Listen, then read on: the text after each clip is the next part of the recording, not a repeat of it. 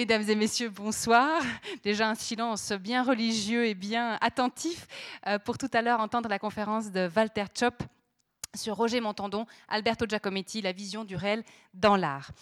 Je me permets de vous annoncer nos prochains rendez-vous comme d'habitude. Alors on a eu euh, une petite pause et c'est bien fini puisqu'on va euh, reprendre de plus belle avec un, bon rythme puisque la semaine prochaine nous aurons deux événements. Tout d'abord le mardi 23 octobre, il sera question de culture japonaise avec euh, l'auteur, poétesse, traductrice Ryoko Sekiguchi qui viendra nous parler de cette notion que j'ai découverte, peut-être la connaissiez-vous déjà, celle du nagori qui signifie la nostalgie de la saison qui s'en va. Littéralement c'est l'empreinte de la vague et c'est pour décrire ce rapport à la saison, à la saison qui s'en va, ce, rapport aux légumes de saison, à, ce rythme de cycle euh, qui va peut-être euh, pas tout à fait dans le sens de notre finitude qui, elle, est bien diachronique. Enfin voilà, Ryoko, en toute simplicité, viendra nous parler de cette notion, notamment à travers les, euh, livres qui, de gastronomie japonaise, mais pas seulement. On parlera de son livre donc consacré au Nagori et elle sera interviewée par Patrick Ferla. Pour certaines et certains, euh, euh, c'est vraiment une des références en matière de critique littéraire. Donc voilà, Patrick nous fait l'amitié de, revenir pour questionner euh, Ryoko Sekiguchi, qui était vraiment une personnalité haute en couleur. Deux jours après, nous enchaînerons avec un tout autre thème puisque nous accueillerons Ronnie Brauman, que vous connaissez peut-être. Euh, il a été euh, président de Médecins sans frontières France. Euh, il est directeur de recherche maintenant pour la Fondation Médecins sans frontières France. Il est un grand spécialiste de la question humanitaire. C'est quelqu'un qui est connu parce qu'il a le verbe franc. Parfois, il dit, parfois j'y vais un peu fort. Néanmoins, il a une certaine subtilité, une certaine délicatesse dans l'analyse des questions humanitaires. Et là, il viendra nous parler des guerres justes ou injuste, de comment on légitime une guerre, qu'on pense à la Libye, qu'on pense à ce genre de situation. Euh, qu'est-ce qui fait que l'ONU ou l'OTAN s'autorisent à intervenir? Quelles sont leurs motivations? Quelles sont leurs légitimités? Et vraiment, je suis en train de, finir son livre et c'est d'une grande subtilité dans les représentations qu'on a. Vraiment, c'est un homme absolument extraordinaire qu'il faut absolument venir écouter. Donc ce sera le jeudi 25 octobre. Donc de nouveau, il décortique le passé, mais c'est vraiment pour nous rendre plus conscients, plus clairvoyants quant à ce qui se passe ici et maintenant. Enfin, pas dans notre pays, heureusement, mais ailleurs, mais là où nous sommes, nous, j'ai envie de dire nous-mêmes, la Suisse, puissance occidentale, impliquée. Évidemment, la newsletter, euh, pour ceux qui, aiment ce genre de petits rappels, est utile pour ne rater aucun de nos rendez-vous. J'aimerais maintenant remercier la librairie Payot qui est venue avec le, livre, The Book, dont il sera question ce soir, mais pas seulement, aussi d'autres œuvres, d'autres livres en lien avec, euh, avec Montandon, avec Giacometti. Je remercie évidemment Walter Chop, euh, qui va tout à l'heure nous donner cette conférence. Je remercie également euh, l'association Les Amis de Roger Mentandon. Et puis, je ne sais pas si euh, tout à l'heure, Walter, tu, donneras toutes les informations sur le vernissage. Enfin, voilà, il se passe beaucoup de choses. Donc, suivez vraiment le guide. Ce sera lui tout à l'heure. Et puis, donc voilà, merci vraiment à eux et, félicitations aussi pour la réalisation de ce très bel ouvrage euh, sur Roger Montandon, cette magnifique monographie euh, que j'ai découverte il y a quelques heures, donc je ne l'ai pas encore toute parcourue, mais qui est vraiment très, très belle. Alors, en quelques mots, vous connaissez probablement tous euh, bien Walter Chop, mais quand même, je vais rappeler son, parcours. il a accompli ses études de l'art à l'Université de Fribourg, canton dont il est originaire, avec un mémoire sur Walter Bodmer. Il a d'abord été assistant, puis rédacteur auprès de l'inventaire du patrimoine artistique du canton de Fribourg. Il a été boursier du Fonds national de la recherche scientifique et de 1990 à 2012, conservateur au musée d'art et d'histoire de Neuchâtel, nous régalant de magnifiques expositions, de très beaux catalogues euh, qui vont qui allaient avec ces expositions, dont la dernière en date, je crois que c'était sur le sac en plastique, dont tu es un passionné, je crois. voilà. Aujourd'hui, et c'est une activité extrêmement importante pour toi, tu es conservateur de la Fondation Atelier d'artistes, je pense que tu en reparleras tout à l'heure. Évidemment, Walter est là, euh, la liste est trop longue pour que je vous en mentionne même quelques, quelques publications, auteur de nombreuses publications et euh, exposition d'art plastique avec donc ces catalogues en lien. Enfin, je dirais de Walter Schopp qu'il est un passionné contagieux, euh, qu'il peut vous parler de tous les artistes et vous avez l'impression tout d'un coup d'être un, connaisseur tant son amour est fervent euh, pour les artistes et vraiment il est, il est de ceux qui les servent et je l'en remercie. À toi la parole Walter et puis très bonne soirée à toutes et à tous.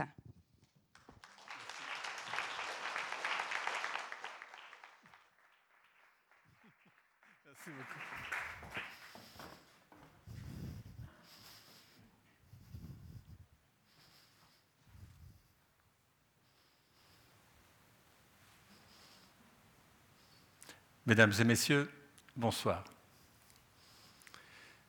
Roger Montandon, voici le livre que nous avons réalisé tous ensemble. C'est un magnifique travail d'équipe avec euh, les amis. Voyez, cet ouvrage est publié sous les auspices de l'association Les Amis Roger Montandon.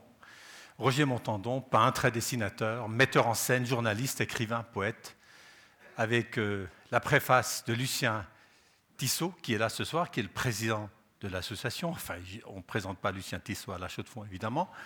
Nathalie Tissot, avocate elle aussi, comme son père, est professeur de droit à l'université de Neuchâtel, qui, avec euh, euh, Marcel Schiss, qui est malheureusement retenu ce soir, qui n'est pas là, qui est malade, et avec des textes. Euh, d'abord par Pascal Antignetti, il est là. Pascal, voilà, j'aime bien, bien te montrer parce que Pascal euh, euh, a, écrit la première contribution importante sur euh, Montandon et ses activités littéraires. Ce soir, dans cette conférence, il n'est pas question de littérature, il est question des beaux-arts, mais lui, il a écrit là-dessus, et tout à l'heure, dans la discussion, ou peut-être après, pendant l'apéro, si vous avez des questions à poser à Pascal, et notamment évidemment par rapport à tout ce qui concerne Zouk, n'est-ce pas, puisqu'il était le metteur en scène de Zouk dans les années 70 à Paris. Euh, eh ben, voilà l'homme euh, auquel il faudra s'adresser.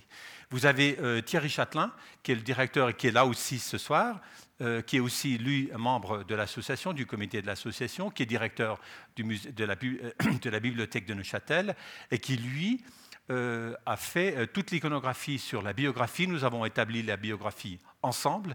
Euh, sa contribution est importante puisque euh, surtout il a euh, réussi à attirer à Neuchâtel le fonds documentaire de Roger Montandon, qui, moi, en tant que chercheur, m'a énormément facilité la tâche, parce qu'il est classé par la responsable, Madame de Sonac, qui est là ce soir aussi, et qui a classé ce fonds de manière splendide. Ça, c'est vraiment du sacré bon travail. Je vous en remercie. Et il y a plein d'autres personnes. Évidemment, les mécènes et sponsors, c'est ceux que nous connaissons, à part peut-être, pardon, à part peut-être euh, ceux qui sont particuliers sur lesquels je mets l'accent ce soir, c'est-à-dire TSM, la compagnie d'assurance de l'achat de fonds, euh, qui a créé un nouvel espace euh, qui, de culture dans lequel nous allons vernir l'exposition dédiée à Montandon le vendredi prochain, donc pas celui qui vient demain, mais celui de la semaine prochaine, le 26 euh, octobre prochain, où nous allons faire un accrochage des œuvres majeures que vous allez découvrir ce soir, dont vous, pourrez voir les originaux et, s'il vous plaît, si vous le souhaitez, les acquérir. Il, y a, aussi évidemment le Conseil du Jura bernois, parce que Montandon est de Saint-Imier, euh, il y a la Bibliothèque publique universitaire de Neuchâtel, il y a la municipalité de Saint-Intimier, ça c'est les sponsors particuliers. Et puis vous avez toutes les personnes qui sont euh, ici, euh, qui ont aussi collaboré à une façon ou une autre, que je remercie ici collectivement. Voilà pour, pour, les différents propos. Vous avez donc, pardon, j'ai encore pas tout à fait l'habitude, ce petit appareil est assez nerveux. Voilà. vous avez ici euh, voyez, le fonds Roger Montandon euh, présenté dans le livre par Thierry Châtelain. Vous avez l'autre tracé, celui littéraire, par euh, Pascal Antonietti. Vous avez ensuite, de l'un à l'autre, nous avons rédigé ensemble, Pascal et moi, le passage de Montandon de la littérature à la peinture. Et vous avez ensuite, ma foi, ma contribution sur ces activités de beaux-artiens.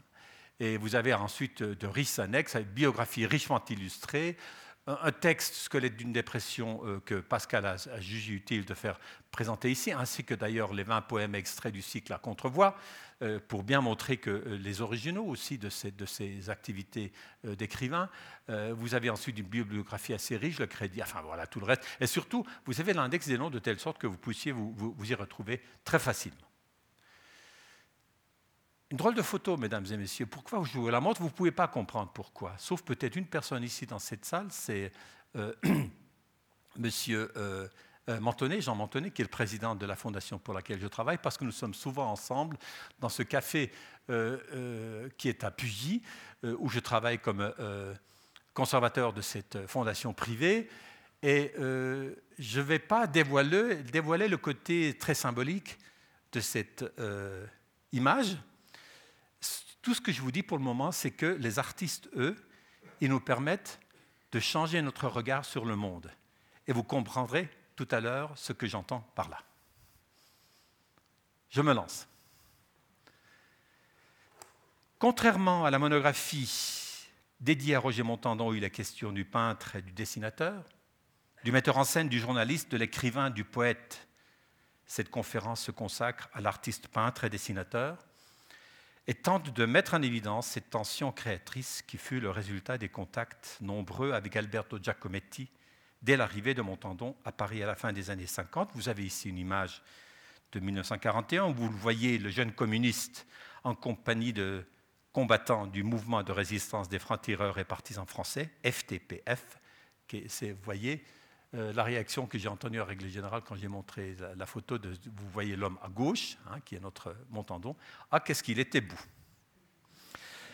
Côté art, l'année 1942, il a 23 ans, il a 24 ans, est une date importante car le jeune homme de 24 ans fait la connaissance d'Alberto Giacometti à Genève et cette rencontre s'avère par la suite capitale.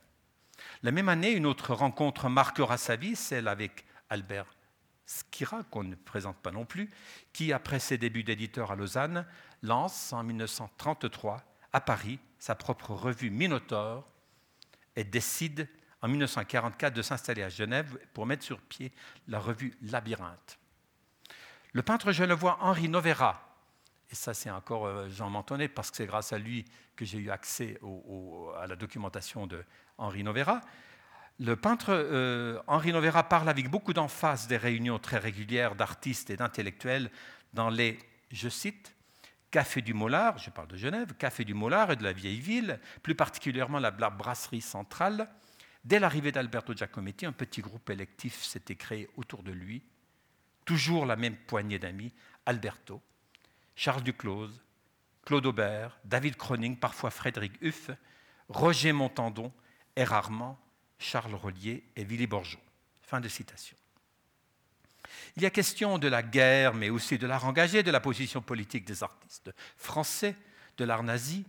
Plus loin, ce texte parle des rencontres avec Albert Skira et d'autres artistes. Roger Montandon est engagé au début de 1945 en tant que secrétaire de rédaction jusqu'à l'arrêt de la revue Labyrinthe l'année suivante, donc la revue Labyrinthe de Skira. Durant cette période, 23 numéros de la revue voient le jour dans un long article paru dans la Tribune de Genève à l'occasion de la première exposition personnelle de Montandon à la galerie de l'Entracte à Lausanne en 1958. Georges Bracci rapporte de la manière suivante cette collaboration. Je cite Période exaltante au cours de laquelle Montandon connut tous les artistes, tous les penseurs qui assuraient la permanence du monde culturel pendant la guerre. Il passait ses nuits à remettre en page des dessins de Matisse, Braque, Picasso, Kandinsky, des poèmes de Michaud, Éluard, Sarah, excusez du peu, Queneau, pour ne citer que cela. Fin de citation.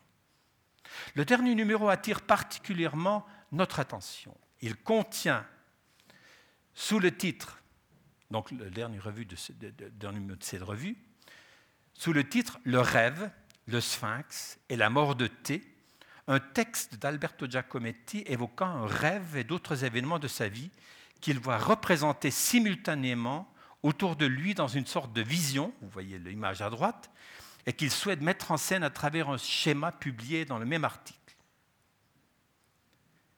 Et vous voyez ce qui est étonnant, et ça vous le portez sur le corps, je pense à peu près tous, là, vous voyez, vous détail de ce schéma, de ces différentes parties, de ces différents rêves représentés dans ce schéma à droite. Et voilà. Ça, c'est une chose que vous connaissez de tous les jours, puisque vous la portez sur vous. Vous êtes tous des gens, enfin, pas extrêmement pauvres, on va dire. Et vous voyez le fameux schéma euh, en détail, ici, vous voyez ce dispositif que Giacometti s'était imaginé. Ils s'étaient dit, moi je ne veux pas que ces rêves, ces histoires soient racontées les unes après les autres comme dans un livre. Ça leur fait violence. Moi je les veux comme imaginés autour de moi dans un grand dispositif. Imaginez une petite scène de 3 ou 4 mètres de, de diamètre où sur les parties, sur l'intérieur de chacun de ces panneaux, ces histoires seraient écrites de telle sorte que le visiteur puisse aller tranquillement et librement d'un endroit à l'autre. Au nombre de ces événements, effectivement, figure le déjeuner avec RM, vous le voyez en haut à droite, qui n'est autre que Roger Montandon. Pascal Griner, lorsqu'il a fait l'évaluation du fonds euh, Montandon en 2009, et Catherine Grenier, l'actuelle directrice de, euh, la Fondation euh, Giacometti à Paris, ont déjà relevé que ce texte est né d'une discussion entre Giacometti et Montandon. Giacometti écrit en page 12 de, cet article J'avais raconté à, à RM, à Roger Montandon, mon rêve. Fin de citation. Un portrait que Giacometti semble avoir dessiné de lui dans ces années-là montre le jeune Roger Montandon, la tête appuyée sur la main droite, les yeux fermés. Giacometti l'aurait-il croqué dans un de ses cafés genevois tard le soir après une longue journée de rédaction de Labyrinthe? C'est un petit dessin que, dont j'ai une, mauvaise illustration. Il a passé dans, une vente aux enchères. on a perdu sa trace après. Je n'ai pas pu avoir accès à l'original, malheureusement. En 1955, il souffre d'une profonde, il, Roger Montandon, souffre d'une profonde dépression qui le conduit à la clinique psychiatrique de Malévo à Monté. J'ai appris ce soir que Marie-Thérèse a passé une partie de son enfance à cet endroit-là, c'est assez incroyable. À Monté, Valais, dont le père de son épouse, de Montandon, le docteur Repon est directeur. Montandon en parle en 1982 dans un long entretien qu'il accorde à Georges Pirouet, connaissance de sa période du gymnase de la Chaux-de-Fonds qui le retrouve à la fin des années 1970 à Paris. À la question de savoir comment il est arrivé à l'art, Montandon raconte d'abord un épisode de son enfance, une sorte d'événement initiatique. Gamin, il devait aller arroser les tombes de sa famille au cimetière qui se trouvait sur le versant opposé du village. Si vous connaissez le visage, vous avez la pente, vous avez la rivière, vous avez le versant opposé. De Saint-Imier, passant le pont de la Suze, il s'arrêtait pour observer les ouvriers dans la cour de la Tuilerie située à proximité, et plus particulièrement un ouvrier qui se tenait un peu à l'écart, et je cite, Cet homme façonnait des animaux dans la, dans la glaise, je ne me lassais pas de le regarder faire, j'aurais tout donné pour devenir son élève, apprendre de lui les secrets de son savoir pour être adopté par ces gens, les Italiens de la Tuilerie, comme on les appelait au village, qui vivaient là en marge, une vie dont le déshabillé, la pauvreté me paraissait le comble du bonheur. Nous avons tous dans notre vie ce genre d'événement qui va nous marquer pour la vie. Et eh ben, en voilà un pour notre ami Montandon. Montandon relate ensuite l'épisode clé de sa vie, alors même qu'il exerçait une activité de fonctionnaire à l'OMS à Genève, à l'Organisation mondiale de la santé, sa dépression et le séjour salvateur à la clinique de Malévo de Monté. Nous y reviendrons. Parlons du début de ce peintre transfiguratif, vous allez comprendre le terme tout à l'heure. Roger Montandon peut, être considéré comme un autodidacte. Il dira lui-même en 1962, j'ai trouvé cette petite mention dans les archives du SIC, Schweizerisches Kunstinstitut, ou ISEA si vous préférez la dénomination française, Institut suisse pour l'étude de l'art à Zurich, dans, un tout petit euh, euh, euh, comment dire, curriculum vitae où il ne disait ne disposer d'aucune éducation artistique particulière, sinon ce que j'ai pu tirer, je le cite, de la fréquentation d'amis peintres et sculpteurs, parmi lesquels il me faut mentionner surtout Alberto Giacometti et Charles Rollier, nous y reviendrons, et du contact avec les œuvres d'art par les musées et le livre. Fin de citation. Charles, Charles Rollier, il le rencontre en 1942 à Genève, celui-ci repart à Paris en 1946, où il fait la connaissance des artistes de la nouvelle école de Paris, c'est-à-dire l'art abstrait. Bazaine, Lapic, Estève, c'est des artistes que vous connaissez bien. C'est là qu'il se lie d'amitié, donc relié, se lie d'amitié à Nicolas de Stahl et qu'il retrouvera Montandon. Rollier revient à Genève en 51, s'installe à Chênebourg. Nul doute que Montandon, qui est à ce moment-là à Genève, le fréquente ces années-là. Les œuvres de Rollier de la période des broussailles, c'est ainsi que c'est indiqué dans la littérature, témoigne d'un amour pour la nature tel que l'artiste s'installe lui-même dans les bois de Dully pour y peindre ces, je cite, taillés de paillettes, chalumeaux et spicules, les herbes cristallisées et les treillages fins dont Rainer Michael Manson ou Mason, si vous préférez, parle en 1974. Façon de célébrer la nature en général et le corps de la femme en particulier. Vous avez ici une, un, une tête de derrière d'une femme avec évidemment ses cheveux sous forme de ces, de ces lignes flèches typiques de l'époque. C'est très exactement ces lignes flèches que nous retrouvons dans les premières œuvres de Roger Montandon, qui, lui aussi, s'intéresse aux phénomènes naturels les plus simples et au corps des femmes évoluant, évoluant dans l'espace. En confrontant un dessin sans titre, le dessin que je suis en train de vous montrer, avec le dessin Métamorphose de la femme de Montandon, probablement de la même année 1957, on réalise l'étroite proximité des deux propos, même ligne rapide tout en hachure, même idée d'énergie et de mouvement dans l'espace. Les deux artistes auraient-ils travaillé ensemble dans la région genevoise de 1956 Je l'ignore. Aucun élément concret ne le permet de l'assurer. L'hypothèse est néanmoins séduisante. Vous avez à gauche Relier, vous avez à droite Montandon. Évidemment, c'est très proche. Et du fait que cinq ans plus tard, euh, Montandon dira lui-même que l'influence, une des influences importantes dans, dans son art est Relier, évidemment, nous permet de faire ce genre de rapprochement. Relier, la nature, la nouvelle école de Paris. J'ai oublié de dire qu'évidemment, vous voyez ici la métamorphose de la femme. Cette femme est en train de bouger dans un mouvement de danse. Et ce qu'il montre ici, c'est l'énergie du déplacement du corps dans l'espace. Et l'espace, nous y reviendrons, vous allez le voir euh, en rapport avec Giacometti. Relier la nature, la nouvelle école de Paris, voici les ingrédients de la peinture de Roger Montandon à ses débuts. Ainsi, les lignes dynamiques multicolores superposées en réseau et créant ainsi le tourbillon de mouvement de la métamorphose de la danse de 1956 évoquent l'univers artistique du temps. Voilà une œuvre de jeunesse, enfin de jeunesse relative, puisqu'il commence à peindre assez tard. Nous sommes en 56, il a quand même déjà 38 euh, ans. Euh, en simplifiant, l'on pourrait dire que Montandon combine les lignes énergiques de Hartung, Hans Hartung, le, grand artiste allemand qui travaille à Paris euh, dans le contexte de, la nouvelle école de Paris, avec ses fameuses lignes flèches de Hartung, avec le coloris structuré osé de Jean Bazaine. Je vous montre ici une, image. Ben voilà, voilà, juste encore une. Euh, l'artiste dans ces années-là, dans son atelier, avec les œuvres de type que je viens de vous montrer. Et là, je vous montre Jean Bazaine, qui évidemment que vous connaissez tous et qui évidemment dans ces années-là fait exactement ça au fond. Vous avez la structure euh, qu'il donne à ce couple. C'est pas une peinture abstraite hein, comme on a souvent pu avoir l'impression. C'est un couple qui est inséré dans un, euh, au fond, comme dans un vitrail abstrait. Euh, c'est ce puzzle structuré de couleurs vives qui sont en arrière-fond.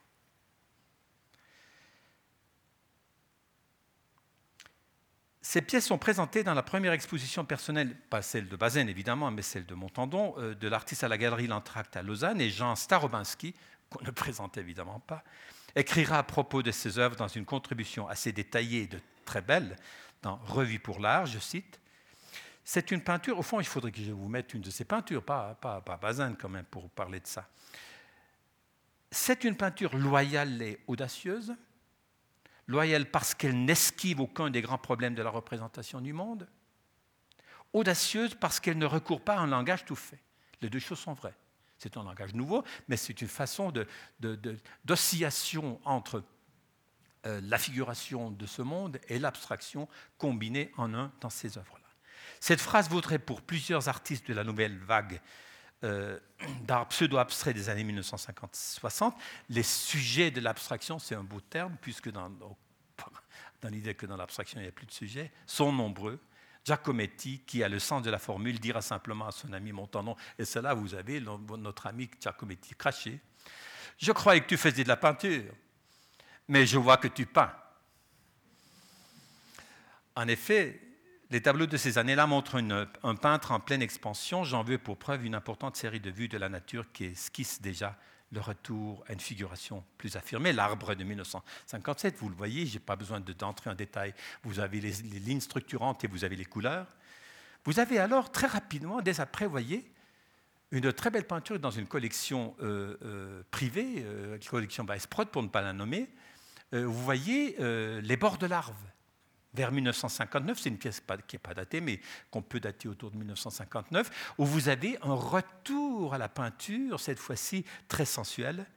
Et si je montre le détail d'une autre peinture que j'aime particulièrement, du même titre ou d'un titre très comparable, ça s'appelle Les îles d'Arves, donc à Genève, hein, où il est allé euh, peindre au bord de, de la rivière, ce détail, vous voyez évidemment la splendeur de la touche, la capacité de combiner et de composer avec les couleurs, avec les formes et les lignes, qui sont déjà celles de cet artiste trois ans seulement après avoir commencé à peindre. C'est étonnant de la part d'un artiste autodidacte.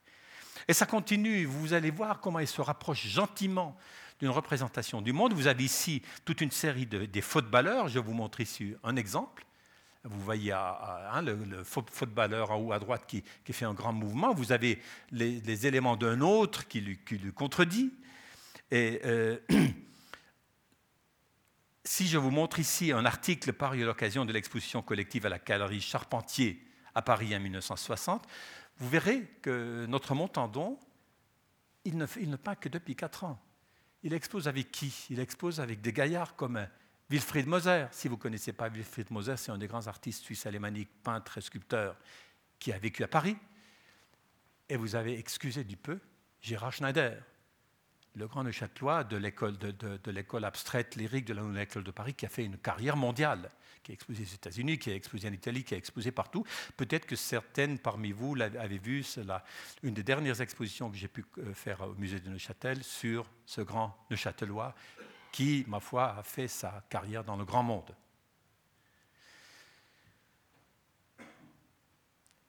Et c'est là que nous arrivons à un tournant. Dans le fond d'atelier du peintre, de sa veuve à Paris, à Montparnasse, se trouve un autoportrait de 1962 aux bords abîmés, sans cadre, qui n'a probablement jamais été exposé. Et franchement, euh, je vous dis ici, Patrick Guerne, qui est là, de, Studio 444, il est là. Cet homme a fait des miracles avec ses peintures. Il les a photographiées comme un grand champion. Il a fait une photolithographie d'une qualité telle que la reproduction dans le livre est exactement comme ces photos. Patrick, vous êtes bon, quoi. je vous remercie. Il est là ce soir. Je suis très content qu'il soit là et qu'il soit là avec nous. Autoportrait un travailleur, 1962.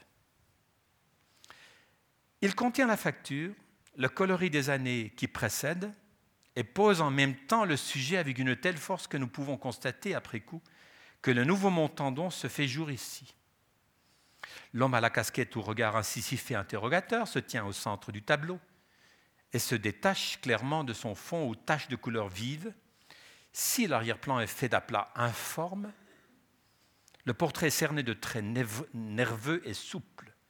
Les lignatures de la figure s'opposent aux taches de couleur du fond. L'homme tient un grand carnet bleu de dessin dans ses bras musclés.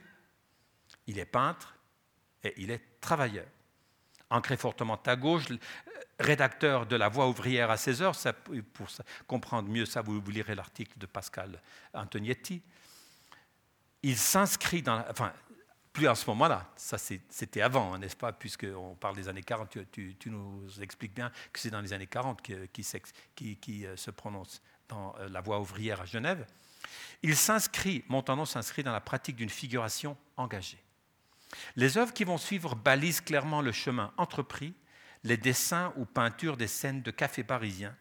Ainsi, la grande composition Le Café 1962, faut-il l'appeler dessin ou plutôt peinture sur papier, présente pour la première fois des figures humaines dans une scène urbaine, une sorte de scène de genre. Les traits lancent délimitent les figures, stylisées. Les couleurs accentuent l'espace. Chaque moyen technique est ainsi bien à sa place. Et ce dialogue assez libre entre le système linéaire et les couleurs posées en touche libre peut se développer. C'est une scène quotidienne rendue avec la vibration si typique des bars et des cafés parisiens que j'aime tant. Pour moi, enfin, comme vous tous, je pense, un des moments, euh, une des raisons euh, vraiment euh, prioritaires pour moi de me rendre à Paris, c'est d'aller boire des verres et de manger dans les brasseries et les cafés.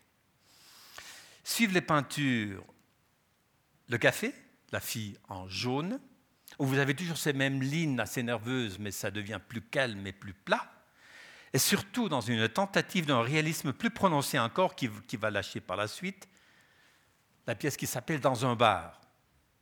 Non datée, mais sans doute de la même période, du milieu des années 60. On sent bien comment l'artiste se détache lentement des effets virulents de ses lignes nerveuses et libres, au profit d'un langage linéaire plus calme, de couleurs adoucies, d'un espace plus clairement défini. Tout cela dans l'idée que les moyens picturaux serviraient davantage le sujet, même si l'équilibre entre contenu et forme se fait toujours ballant. De ce fait, Montandon prend un virage étonnant qui tente une avant-garde pour rejoindre, une autre, donc l'avant-garde des abstraits, pour rejoindre une autre, celle des artistes de la jeune peinture engagée. Et ça, je crois savoir que vous, ça, vous le connaissez beaucoup moins. Parce que c'est encore assez nouveau, la connaissance de cette, autre avant-garde qui a été euh, beaucoup cachée par l'autre, par le triomphe de l'abstraction. Les artistes de la jeune peinture engagés de l'immédiat après-guerre. Ils sont issus du groupe de la Ruche, atelier collectif que nous présentons ici à travers le remarquable atelier de la ruche de Paul Rebérol. Alors tous que si je vous demandais qui a déjà entendu le nom de Paul Rebérol, je ne pense pas que ça serait beaucoup de monde qui le, qui le connaissent, alors que c'est un artiste important. Vous avez ici l'atelier de la ruche euh, qui est aujourd'hui parfaitement existant, mais qu'on ne peut pas visiter parce que les artistes veulent avoir leur paix pour travailler. C'est à Montparnasse, c'est à, une jetée de pierre de l'atelier de Montandon. Ils ont pour nom ces artistes de la jeune peinture et ont pour nom, et là encore une fois, c'est des noms, je pense que vous connaîtrez peu, Bernard Lorjou, Paul Rebérol, André Minot, Michel Thompson, Simone Datte, Michel de Galard, Yvonne Motet, Bernard Buffet. Bernard Buffet, oui, vous le connaissez, c'est le seul qui a échappé à l'oubli de cette équipe. Guerrier et bien d'autres. En 1948, ils présentent à Paris leur premier manifeste de l'homme témoin qui témoigne des affres de la guerre et qui affirme, je cite, affirme la suprématie d'une peinture issue de la réalité, son caractère universel. Ils exposent dans de nouvelles galeries et de qualité, celles de, si vous connaissez un peu les galeries parisiennes, si vous connaissez un peu les galeries parisiennes de l'époque, ça vous parlera. Drouin David, d'abord Drouin, ensuite Drouin David, Saint-Placide, Charpentier, on parlait de Charpentier tout à l'heure, Monique de Groot, etc. Ils obtiennent le prix de la jeune peinture, vendent des œuvres au musée d'art moderne de la ville de Paris, entre autres, jusqu'à la fin des années 50, où ils, ces artistes de la jeune peinture, se font supplanter par le succès de la nouvelle école de Paris et la déferlante de l'expressionnisme américain avec son marketing agressif, car les affres de la guerre veulent maintenant se faire oublier faut aussi, on peut faut aussi comprendre cela comme ça, l'arrivée de, cette grande vague de l'école de Paris, ce n'est pas juste de la peinture abstraite parce qu'il y avait quelques artistes qui avaient envie d'un nouveau style, c'est une façon aussi de pousser l'Europe occidentale des affres de la guerre, pour si je peux me permettre de m'exprimer aussi simplement. Nous savons que Montandon a connu certains de ces artistes. Il expose en 1963 à la galerie de Jeanne Castel, la première exposition personnelle, mais, celle-ci collective, dans l'exposition collective Présence du visible, avec 19 artistes, dont je ne vais pas vous tous les citer, mais je vous cite les plus importants et les plus connus. Bacon, Francis Bacon, excusez du peu, Borès, Chastel, Cremonini, Dufour, Francis Gruber, l'artiste, peut-être le seul artiste expressionniste français, Giacometti, Lapic, Rebérol, je parlais de Rebérol tout à l'heure, Talquat, Talquat comme on dit Talcott si vous voulez en, anglais, et Wolfender. Cette expo sera reprise par le musée des Beaux-Arts de Nantes l'année suivante. Nous y retrouvons les artistes Lapic et Talcott, et surtout Paul Rebérol, un des piliers de la jeune peinture, mais aussi Alberto Giacometti ou encore Francis Bacon. Et quelques peintures souvent qualifiées de misérabilistes de Francis Gruber, un des rares expressionnistes français, figurent également dans cette exposition. Nous en montrons ici un paysage de 1946. Francis Gruber, collection Pierre Basset, Flassan sur Issol. Je ne sais pas, euh, Pierre, Pierre Basset n'est pas là ce soir, je pense. Ben, je lui dois beaucoup parce que c'est lui qui m'a ouvert la porte vers la connaissance de cette peinture-là. D'ailleurs, euh, Gruber, euh, Gruber, comme disent les Français, Gruber meurt très jeune et c'est Alberto Giacometti d'ailleurs qui dessine sa tombe. Le rapprochement le plus évident entre Montandon et la jeune peinture peut se faire par la comparaison de son tableau Dans un bar de 1964 avec la grande composition Le Café de Simone Datt, de cette équipe de jeunes peintres de 1954, dix ans avant. Or, Simone Datt est un des membres du groupe de la Ruche, qui se situe aux deux passages de Dantzig, dans le quartier Saint-Lambert, à deux kilomètres de l'atelier appartement que Montandon occupe à Montparnasse, au 14 avenue du Maine. Quant à la question du réalisme, grandissant, dans le travail de Montandon. Il répond, et ça c'est, ça c'est le côté un peu tendu de Montandon, vous allez le voir. Si vous voulez à tout prix m'attacher une étiquette, mettons que je suis transfiguratif. C'est joliment dit. La reconnaissance dans son pays, c'est-à-dire ici. La double exposition de la chaux de fond de 1966 constitue sans doute une première reconnaissance publique majeure dans son pays pour le peintre qu'il a quitté huit ans plus tôt et chemine dans le monde des arts plastiques depuis dix ans. L'exposition porte le titre tout simplement, tout bêtement, Huile 1956-66, exposé à l'école d'art, ainsi que Dessins et gouaches, donc certains des dessins que nous venons de voir, ici même, au Club 44. Le catalogue comporte des textes de quatre auteurs, Jean-Marie Nussbaum, Claude Roy, Georges Pirouet et Roger Montandon. J'ai porté ici le catalogue. Si vous avez envie de jeter un coup d'œil, euh, j'ai réussi à mettre la main sur un exemplaire. Vous verrez les illustrations de cette période-là. Nous sommes en 66. Enfin, je pourrais le faire passer peut-être. Ben non, il fait trop sombre hein, dans la salle. Vous le regarderez tout à l'heure. Voilà le genre de tableau que le catalogue présente à cette exposition. L'arbre, tout tourbillonnant, tout en mouvement, toujours. Hein, le mouvement, vous voyez, c'est un élément principal, important dans, le travail de, Montandon. Le couple, très raide cette fois-ci, très démonstratif. C'est ce besoin de, commencer à s'intéresser aux phénomènes de la société. Les temps, ah ça je le sais qu'il plaît beaucoup à Nathalie euh, Tissot, n'est-ce pas? C'est un, des plus grands tableaux. D'ailleurs, il sera exposé aussi dans l'exposition à Nouvel Espace TSM, et il aura une place tout à fait particulière dans cette exposition. Le Café Rouge, une, petite, peinture toute petite euh, euh, qui, montre bien euh, cette façon à s'intéresser aux, phénomènes sociétaux de son entourage proche, ou encore le Mas Chabrol-Lavourargue de 1963 où nous, commençons à voir comment il appréhende, comment il approche la nature, nous y reviendrons. Ainsi que le Mont Bouquet, vous, voyez de, nouveau ces quelques lignes structurantes, hein, très éparses, et euh, pour, camper ce, ce, bout de montagne dans son immédiat environnement à Vaurargues, près d'Uzès, où il a acheté euh, une maison pour y passer chaque fois les deux à trois mois de l'été pour peindre. Et puis finalement, un autoportrait très moche au fond, et qui, euh, là, dans, lequel il n'est plus du tout question d'esthétique dans le sens traditionnel du terme. Hein. Vous avez ces, ces, mêmes lignes flèches avec sa figure rouge et ce mouvement de peindre, de peintre qui est en train de travailler. Le ton qui est donné ici est clairement celui d'un art figuré, engagé socialement, tout en se laissant aller à des évocations naturelles jubilatoires. Georges Pirouet dira que, je cite, avec une ingénuité opiniâtre, une spontanéité surveillée, il interroge la nature et les humains. S'en tenant au plus quotidien par un choix déjà austère, il le dépouille du superflu, le ramène à la structure, le ramène à la structure, le réduit à l'élémentaire. Fin de citation. Et Roger Montandon d'ajouter dans son texte de, ce même catalogue de 66, c'est à quoi j'en suis aujourd'hui, puis c'est là que la, forme, la belle formule vient, à tenter de me défroquer de la peinture, comme aussi de certaines habitudes et notions post-romantiques. Voilà, on est vraiment dans le post-romantique, on n'est plus du tout dans le romantique ici. À chercher à vivre de moins en moins l'aventure de mon pinceau et de plus en plus celle de mon œil. Son œil, nous y reviendrons, en reportant sur la toile mon regard aussi fidèlement que possible. Fin de citation.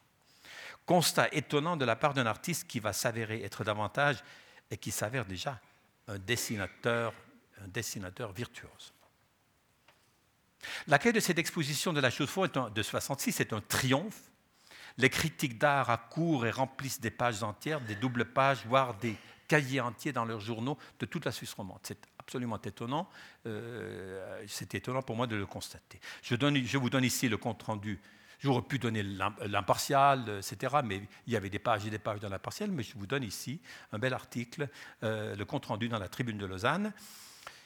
Euh, et plusieurs auteurs mettent l'accent sur le fait que malgré le succès grandissant de l'abstraction dans la figuration de Montandon, je cite, un art refusé, c'est-à-dire celui figuré, du moins humilié, mortifié, se retrouve valorisé ce qui en constitue le fondement, à savoir entre un homme et une réalité, que l'illusoire ne sépare plus le dialogue sans du prix, le combat rapproché, perpétuel, non pour le beau, mais pour le vrai.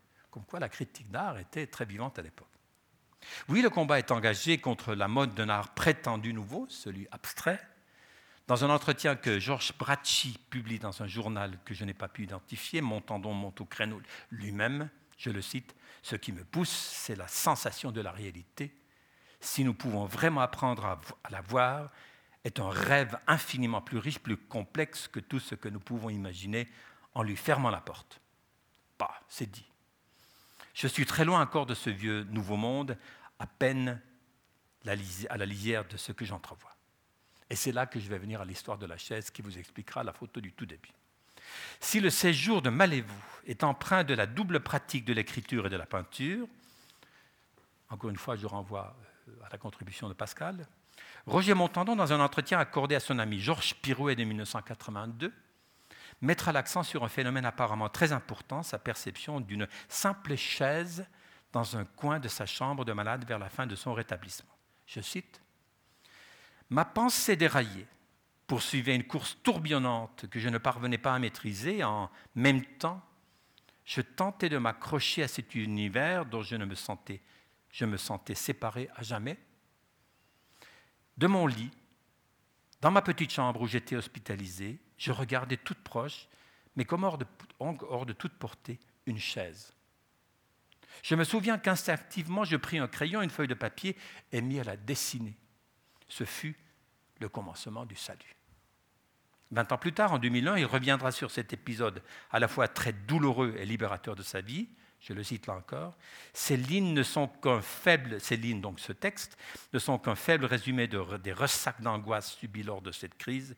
C'est par le dessin que j'avais abandonné au cours de mes années d'études puis de travail. C'est en essayant de copier la chaise qui se trouvait en face de mon lit de malade que j'ai repris contact avec le réel, en m'appliquant à dessiner les quatre pieds de cette chaise alors que je n'arrivais plus à poser les miens sur la terre si ce n'est pas fort, ce constat après coup de cet euh, acte initiatique est extrêmement important. Et nous allons les voir, les chaises. J'ai fait des pieds et des mains pour les retrouver. La fameuse chaise qu'il a dessinée en 56, j'aurais tellement aimé la retrouver.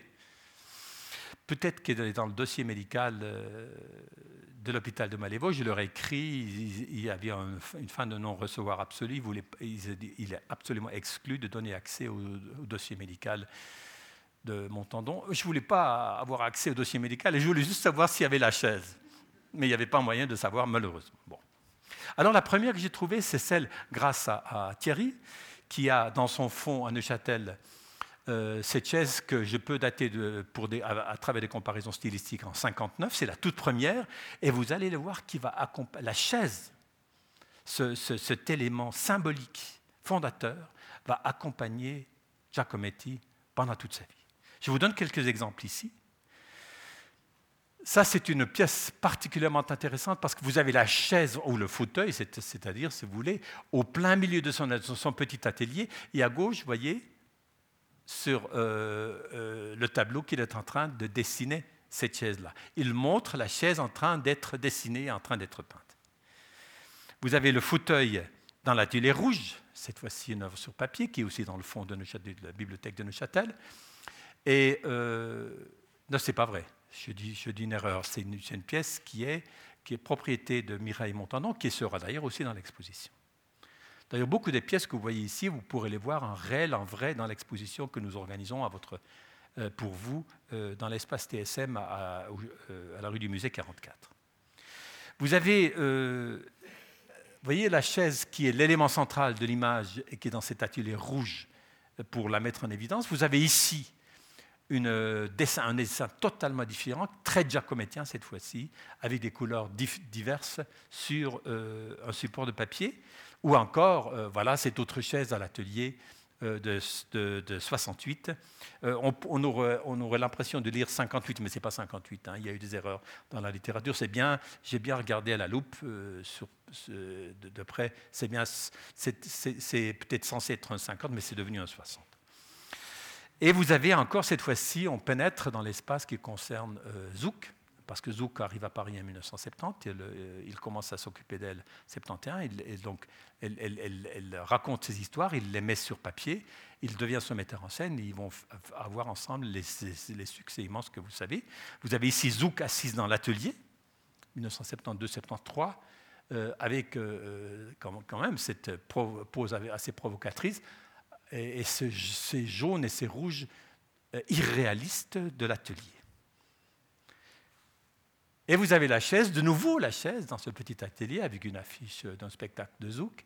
Et vous avez ce, splendide petit dessin, c'est un petit dessin de rien du tout, de style Wabi, où vous avez une sorte de vue cavalière sur cette chaise-là encore, au plein milieu euh, de l'atelier et euh, dans les peintures tardives sur lesquelles nous reviendrons dans un instant. Euh, voilà encore cette autre chaise avec des jambes, des pieds très très longs, euh, qui est là encore au milieu de, son petit atelier à, 14 avenue euh, du Maine. Et même à la fin de la vie, j'ai découvert dans un, carnet qui est, dans le fond, montant à la bibliothèque de Neuchâtel, euh, texte quasiment massacré, hein, et à droite, de nouveau, cette chaise qu'il connaît tellement bien qu'il peut la dessiner par cœur. Mais la chaise est aussi un meuble de théâtre, renvoyant ainsi à l'activité littéraire et à son tour, parce qu'elle en parle dans son texte. Vite sur la scène, elle est le signe d'un acte à venir, utilisé, elle nous dit le besoin d'appui de l'acteur sur elle, comme le démontre à merveille le dessin de Montandon, Zouk, sur un tabouret de scène de 1972. Voilà un dessin de tout ce qui est de plus giacométien. Jean-Jacques Lévesque, écrivain, critique d'art très connu, qui suit le travail de Montandon depuis les années 1960, s'exprime en 1985 de la façon suivante sur la fameuse chaise. Je le cite. C'est autour d'un détail dont rien ne peut nous dire l'importance qu'il peut avoir que, souvent, s'organise une œuvre. Vous connaissez ça de votre vie, nous connaissons ça de notre vie. Des fois, c'est des choses insignifiantes qui mènent à un projet. Qu'importe le moyen choisi pour circonscrire le territoire qu'investir à la création par l'écriture, l'usage des mots ou la peinture et les effets de la ressemblance, une lecture de la réalité. Au centre, et comme le monument autour duquel s'organisent les effets de perspective aptes à l'expliquer, le détail évoqué. Chez Montandon, c'est une chaise. On peut y voir son passé d'homme de théâtre, l'attachement apporté au, seul objet par quoi peut se définir un espace, parce qu'il le meuble, lui donne sa juste mesure, un plateau, une scène, c'est l'univers tout entier abstractisé, c'est le terme qu'il utilise, abstractisé. Une chaise suffit à en faire un palais, la chaumière d'un drame paysan, le tribunal d'une fiction historique. Une action va, le temps du spectacle, lui donner la chair de ceux qui l'animent. Personnage essentiel de la scène, et Ionesco l'a bien compris, Van Gogh dans, le théâtre de la peinture, tout autant. Fin des citations. Et là, nous sommes maintenant prêts pour aborder le chapitre le plus difficile de la soirée, celui qui concerne Alberto Giacometti.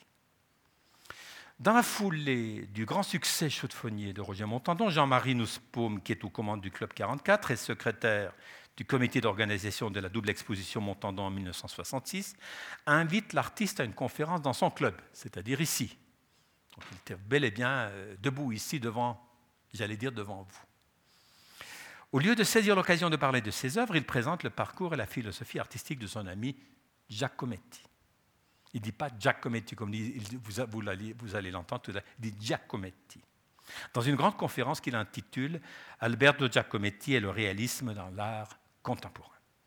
Le 10 octobre 1966, exactement 65 ans après la naissance de celui-ci, et neuf mois après sa mort, parce qu'il meurt au mois de janvier, le 9 janvier pour être précis, 1966, il a introduit un public nombreux à la relation si difficile que Giacometti entretient avec la perception du monde qui l'entoure. Après une critique de l'art abstrait qui deviendrait une fin en soi, Montandon démontre pendant toute la conférence à quel point Giacometti procède à l'interrogation de la réalité, réalité extérieure, et combien de fois il passe par des échecs, des ruptures, des chutes, il évoque le malentendu très répandu dans la critique d'art, qui lui trouve simplement un style original. C'est vrai que beaucoup de critiques d'art ont parlé comme ça. Une étrangeté et s'exclame. Non, c'est le réel. Se réveiller, voir, comprendre, signalant à quel point Giacometti cherche à retrouver notre perception première, celle d'avant le savoir, celle d'avant euh, la perspective, celle d'avant la Renaissance. C'est vrai que euh, grâce à ma femme, j'ai pu aller en Afrique du Sud et rencontrer des artistes là-bas qui, qui, dans la scène artistique euh, avant-gardiste, font des œuvres époustouflantes que, desquelles nous n'avons pas idée chez nous, et qui disent, nous avons, nous, la grande chance de ne pas avoir passé par la perspective, par la Renaissance. Nous sommes restés plus radicaux. Et ça, ça m'a, ça m'a, sauté contre, j'ai dû beaucoup réfléchir pour comprendre cela, et c'est de cela qu'il parle ici. Il parle pas, comme si on devait, devait redevenir capable de regarder le monde sans penser perspective. Une personne qui est petite à 10 mètres, elle est petite. Elle n'est pas petite parce qu'elle est à 10 mètres. Enfin, j'essaie d'approfondir. On va essayer de, comprendre un tout petit peu tout cela ensemble. Celle, donc la perception perceptible dans les arts archaïques, insistant surtout sur la conception si personnelle de l'espace, que développe Giacometti dans ses œuvres des années 1950-60, la révélation de la profondeur, le gouffre. C'est une démonstration d'une grande intelligence et tout en finesse qui a dû en surprendre plus d'un dans le public. Elle est le résultat de contacts suivis d'une amitié et d'une relation intellectuelle profonde entre les deux hommes. Dans un long texte publié dans le journal des chefs-d'œuvre de l'art, Montandon a déjà fait la synthèse de ce qu'il présentera par la suite dans sa conférence. Je le cite, il n'est pas d'entreprise plus ambitieuse que celle d'Alberto Giacometti et nous sommes en, en plein triomphe, il ne faut jamais l'oublier, de l'abstraction revenir au zéro de la vision, reconsidérer tout le problème de notre regard sur l'univers et partant, redonner un sens absolument réaliste à l'œuvre d'art. Peut-elle témoigner objectivement de ce que nous voyons réellement, traduire les êtres et les choses non plus dans une langue conventionnelle, c'est-à-dire dans des signes interprétatifs d'une nature supposée connue, déjà mise en image par l'esprit, mais dans un langage à leur vraie mesure et démesure, et à celle de l'espace et de la profondeur qui les, qui limite et les sépare. Pour avoir étudié la philosophie qu'il comprend, peut-être que ma fille cadette qui a fait, fait des études de philosophie au gymnase peut comprendre cela mieux que moi. Et à travers laquelle il s'indique avec toute la force, la finesse, toute l'acuité de la perception que nous en avons lorsque nous les découvrons et les contemplons. Fin des citations.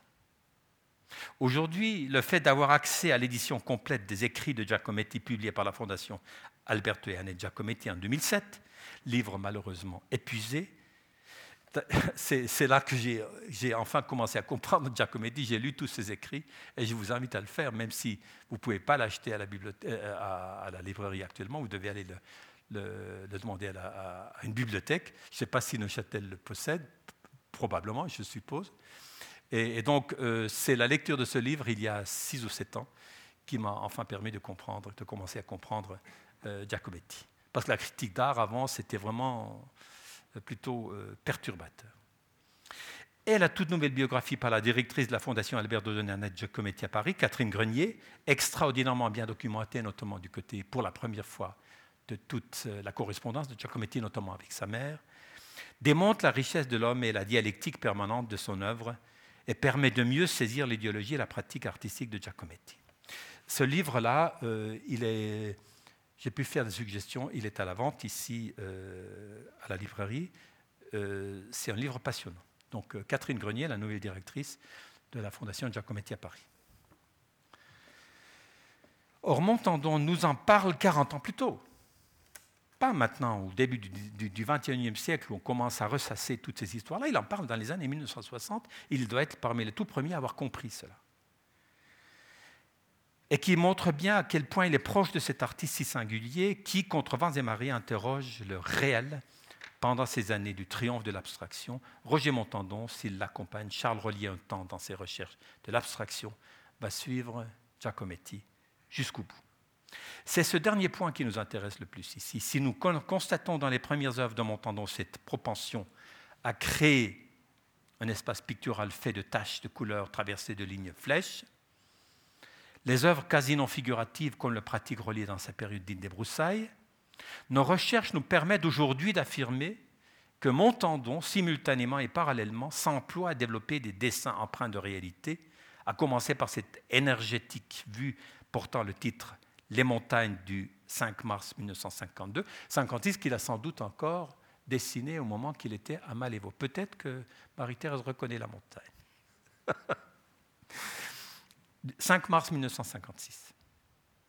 Celle-ci, sans doute encore, a été réalisée lors de son séjour à la clinique psychiatrique de Malévo, est suivie d'un nombre de figures féminines habillées ou nues de 59 à 60, qui, cette fois-ci, démontrent clairement l'influence de Giacometti par l'utilisation des lignes en circulation aussi libres et si typiques de son ami.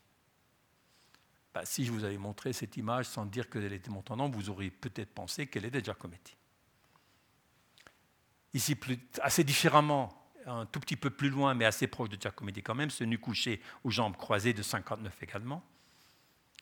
C'est un art de recherche qui tente de cerner en l'approchant par un ensemble de lignes fluides et approximatives le sujet dont on sent que l'artiste voudrait qu'il ne lui échappe pas. Montandon le décrira dans son texte mentionné plus haut de manière très précise en parlant d'une œuvre de Giacometti, je le cite. Cette tête de femme qui surgit d'un réseau de lignes ou de lacérations nerveuses, hantée par le gouffre de la profondeur, comme la proie immobile de l'araignée à demi ensevelie dans les fils qui l'enserrent, très précise et indécise à la fois, n'abandonne pas la caresse, la carcasse qui a servi à l'édifier. Vous voyez que c'est une plume, ce garçon, c'est quelqu'un qui sait écrire. Dans un carnet bleu sans date, mais qui remonte sans doute, d'après mes datations, à la première moitié des années 60, car il y a question de rencontres régulières avec Giacometti qu'il rencontre ces années-là, Roger Montandon dessine en page 22 deux têtes de femmes à la manière de Giacometti, dessins qui présentent des traits superposés en nombre pour tenter de cerner l'expression du portrait. Carnet, vers 1960-65, le voici.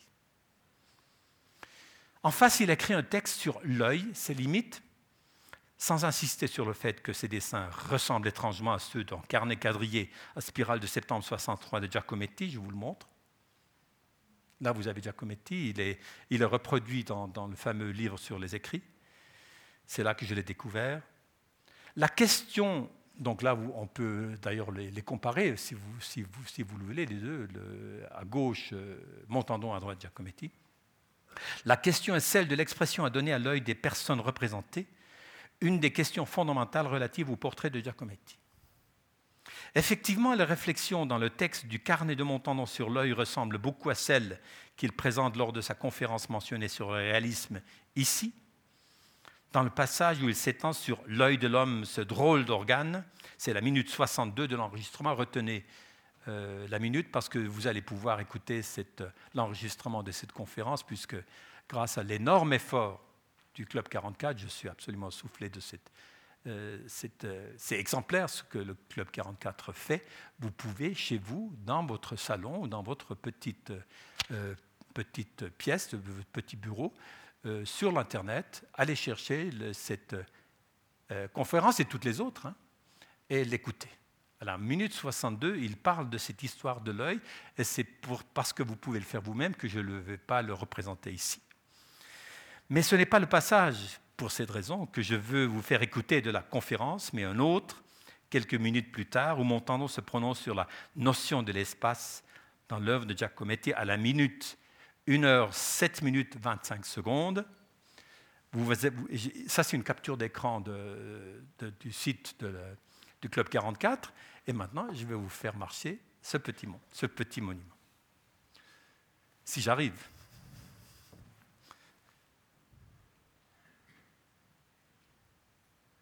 Alors, je vais le fermer. Pardon.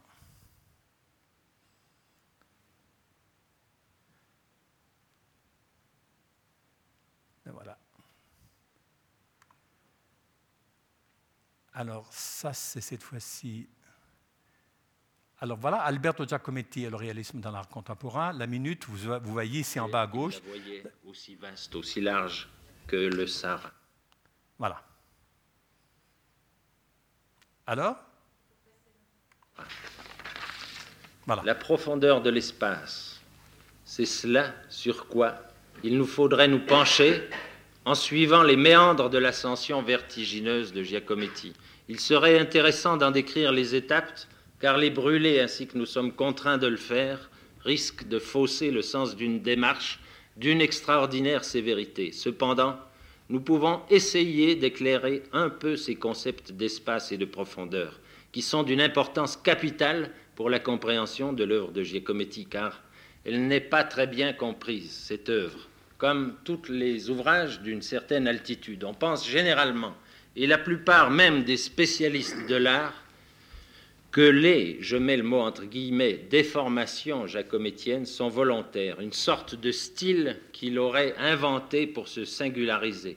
On parle d'étrangeté, de magie à propos de ses peintures et de ses sculptures, aussi comme si elles étaient de purs produits de son imagination, de ses hallucinations. Rien n'est moins superficiel.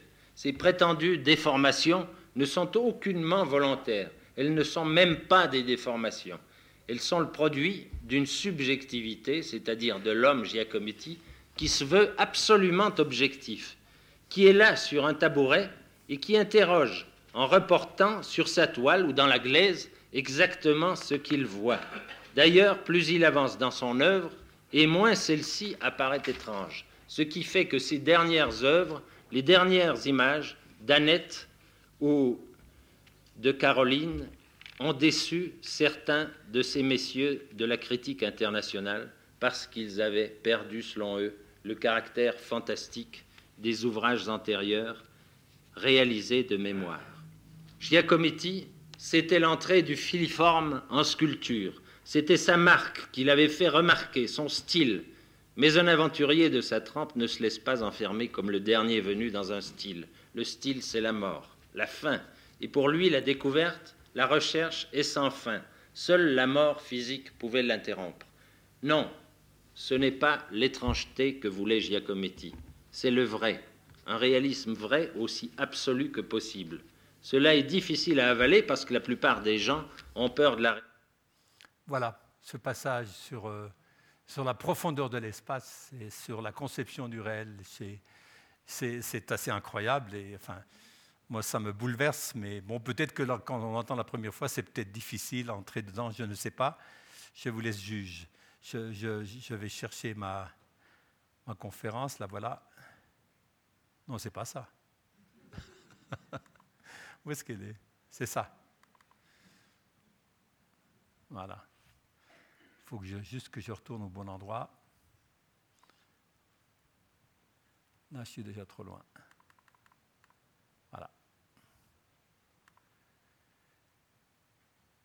Et voilà.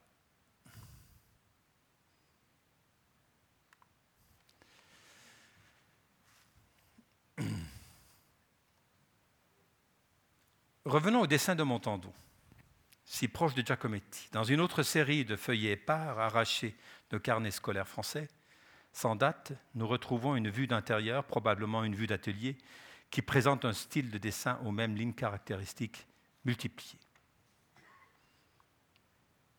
Et là encore, Montandon note en regard une discussion avec Giacometti sur Delacroix, dont le rapport avec le réel lui paraît trop lâche. Il discute peinture, ça il fallait oser hein, critiquer Delacroix comme ça pour dire qu'il avait un rapport avec la réalité trop lâche. Il discute peinture, Montandon ajoutant, je le cite, il me disait au cours de sa dernière visite au Louvre ne s'être arrêté que devant les Lorrains, puis devant Van Eyck et Rogier van der Weyden, et les religieuses de Philippe de Champagne. Ça, c'est quand même étonnant comme référence par rapport à un peintre de l'avant-garde internationale des années 60. Parce que les représentations étaient vraies. C'est comme ça que Montandon rapporte les propos de Giacometti. Chez Giacometti et par la suite chez Montandon, ces lignes multipliées servent à cerner le sujet tout en le chargeant d'énergie par leur nervosité. C'est une attitude d'interrogation et de recherche qui préside à, cette façon de travailler et repose sur une grande tradition notamment dans l'art italien dès le XVIe siècle. Et ça, évidemment, c'est le côté historien de l'art chez moi. Euh, j'ai souvent pensé à Giacometti en, visitant des œuvres d'art anciens grâce au, grand tour que je fais avec ma femme en, Italie. Et si vous regardez, par exemple, euh, ben voilà, vous avez Véronèse. Moi, je suis un véronésien. Moi, j'aime beaucoup cet artiste. Vous voyez cette façon de, cerner le sujet dans leur projet. Ben, c'est étonnamment proche quand même de notre, de notre Giacometti. Ou bien regardez Tintoret avec cette décapitation d'un saint. Euh, c'est une pièce qui est dans l'Albertine à Vienne c'est évidemment ici, il s'agit de projets, il ne s'agit pas d'œuvres abouties, mais quand même, le, rapport est extrêmement intéressant. C'est Sebastiano Ricci, un autre artiste italien du XVIIIe siècle que j'aime beaucoup. Euh, vous avez des choses tout à fait comparables. Dans de nombreux écrits, l'autodidacte Montandon euh, mentionne Paul Cézanne comme son premier mentor en matière de dessin, car son système de je cite, ligne perdue et retrouvée, ça c'est un très beau terme, je le tiens de Walter Koschatzky, le grand spécialiste du dessin à l'Albertina de Vienne. Il permettait à ses dessins de ne pas simplement décrire des phénomènes optiques, mais de rendre perceptible, je cite là encore, la force et leurs structures internes. La force et leurs structures internes. Sa deuxième référence est Henri Matisse, le maître de la ligne parfaite. Le long texte qu'il lui consacre à propos de son exposition de l'exposition de celui-ci au Grand Palais de 1971 sous le titre Henri Matisse, La fraîche beauté du monde, un très beau texte, il est très éclairant, notamment parce, qu'il est, que c'est un intellectuel et un peintre accompli qui parle. La citation que je vais vous faire là-dessus, elle est extrêmement courte. Je cite, Rien que quelques signes dansants. On ne peut pas définir mieux et plus courtement Matisse dans ses dessins. Il évoque le rôle déterminant du dessin dans ce dialogue au niveau des sentiments que Matisse engage avec la nature.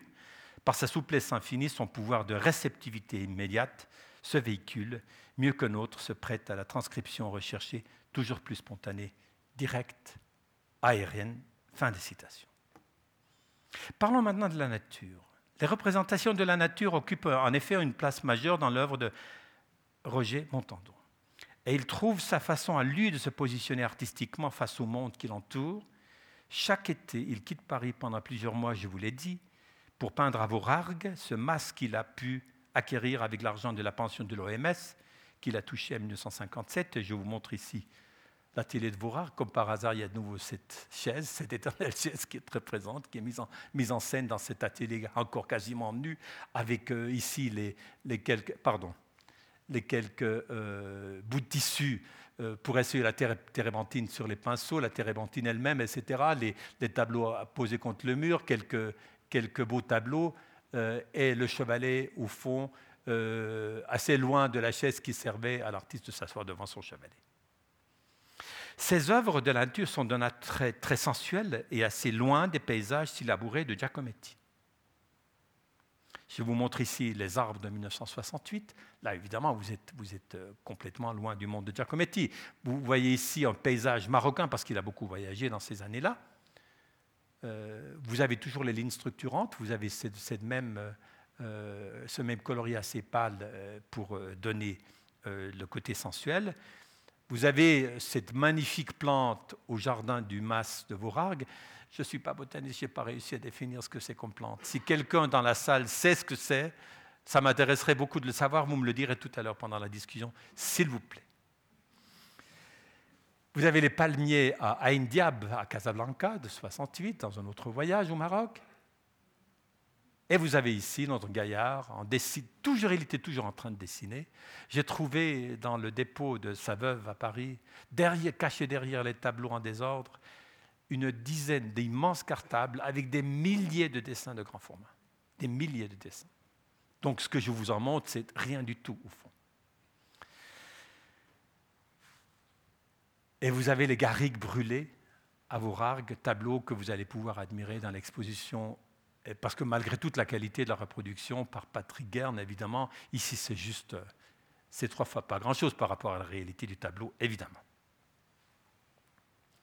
Et vous avez ici son, masque qui est assez grand, hein, avec ici, s'appelle les bûches de 81 à Vaurargues, euh, là où il se tenait chaque été. Et puis finalement, dernier euh, grand tableau, euh, les roches de l'endroit qui s'appelle Seine, donc pas, comme la rivière, pas comme le fleuve, S-E-Y-N-E-S, e près de Vaurargues de 1986. Dans une note de novembre 62, il en dira et c'est joli, Deux mois d'été sur nature et renouveler cette expérience de la difficulté de la concentration en plein air, à regarder le résultat, il y a, me semble-t-il, progrès. Et en moi aussi, je vois plus clair et suis conscient des difficultés à vaincre et des insuffisances à pallier. Je retrouve aussi une cohérence dans ma démarche.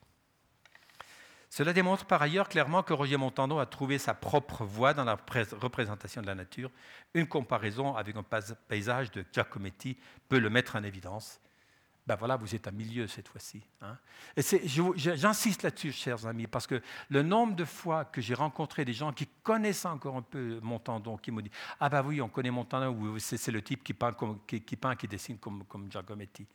Ce n'est vrai qu'à moitié il y a chez lui une part importante de l'œuvre d'une totale indépendance de son maître, dont voici un magnifique exemple, ce paysage de 67, qui est quasiment une peinture euh, expressionniste, style extrêmement rare en France. Je vous ai montré euh, Groubert tout à l'heure, qui est peut-être le seul représentant au XXe siècle, parce que les Français n'ont jamais beaucoup aimé l'expressionnisme.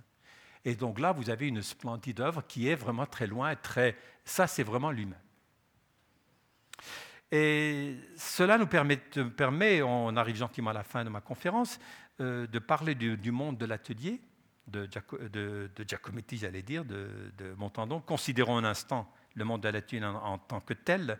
L'artiste y élabore son langage euh, à l'image d'un certain Giacometti, il est vrai, essaye des choses nouvelles, tente de se libérer de son mentor, revient à lui dans une éternelle circulation en spirale, soulignons quelques points fort dans ce tourbillon intérieur. Ça, c'est la toute première esquisse que j'ai trouvée de son atelier. Nous sommes en 58, donc euh, il vient de commencer à peindre. Vous avez ici un élément que nous allons retrouver. Ce n'est pas une chaise de peintre, hein, c'est un tabouret d'horloger. Et c'est important, nous allons le, retrouver, parce qu'il vient d'une région d'horloger, et qui est pourtant devenu, chez lui devenu le, tabouret du peintre qui s'assied devant son chevalet. C'est symboliquement assez fort. Vous avez une chaise avec le châssis d'une peinture, vous avez quelques autres euh, châssis posés contre le fond de la, petite salle, c'est tout. Ici, c'est déjà beaucoup plus élaboré. Nous sommes en 66. L'artiste dans son atelier avec chat, hein, c'est joli, ce petit, euh, cette petite mise en scène avec la petite bête au premier plan. Et, voilà euh, une plante verte euh, très belle dans son atelier. C'est ce genre de plantes qui l'ont accompagnée. Je sais que Nathalie aime beaucoup ces, euh, représentations-là. Et c'est une pièce particulièrement belle, découverte dans le dépôt de, la veuve de l'artiste à Paris. Et voilà une petite pièce merveilleuse, l'atelier en gris. Nous, nous retrouvons là de nouveau, évidemment, l'influence de Giacometti. Ou encore la table, là vous, imaginez ce, petit euh, atelier, vous avez à gauche ici une, un escalier qui monte à, la place où il dormait, vous avez la table, vous avez ce petit... C'est un espace qui est vraiment petit, je vous le montrerai tout à l'heure en, réel.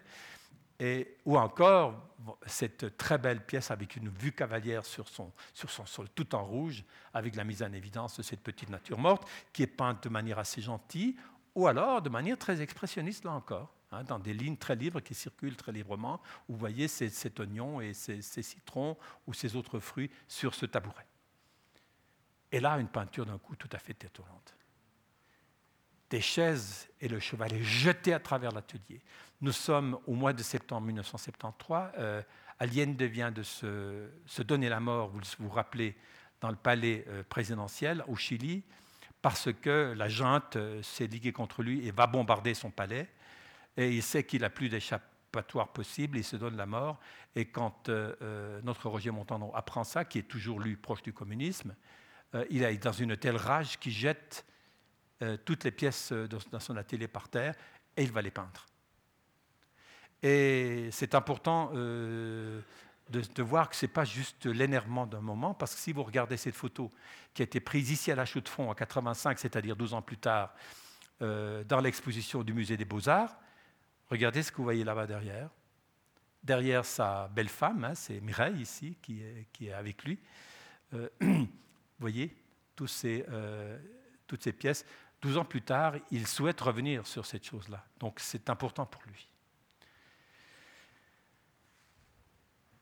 Un autre, aspect, c'est une des seules pièces où on voit euh, un, buste un buste d'une certaine euh, Zouk, n'est-ce pas, dans son atelier.